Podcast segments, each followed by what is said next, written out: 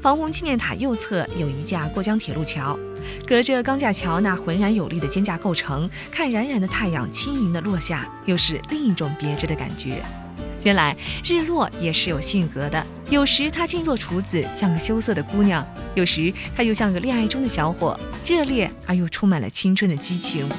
穿过中央大街，熙熙攘攘的人群，可以看到石头道街街口处那个墙上爬满了啤酒花的小屋。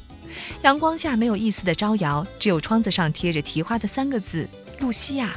第一次走进这个餐厅，门上挂着的花环轻轻地敲响了叮当声。眼前温馨的家庭式布置让我意外。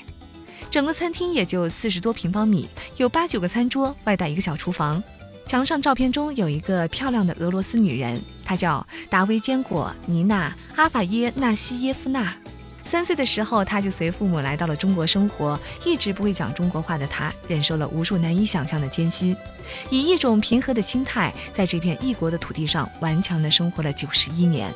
这些介绍是一位按他的遗嘱买了他的旧家具、照片和衣物的人留下的，也许就是这间餐厅的主人吧。这里几乎成了个小纪念馆。他在默默地告诉人们，这座亚洲唯一的欧式城市，曾经生活着这样的一些俄侨。他们对这片土地曾经倾注了无限的眷恋。那架有着几百年历史的钢琴上面放着一些本子，我随意翻了翻，无数真挚的感动跃于字里行间。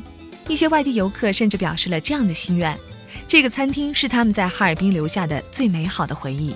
是的，一个城市必有它的壮观，但是往往打动人、留给人深刻记忆的，却是一些细小的东西，可以植入你的心灵，把沉睡的感觉唤醒。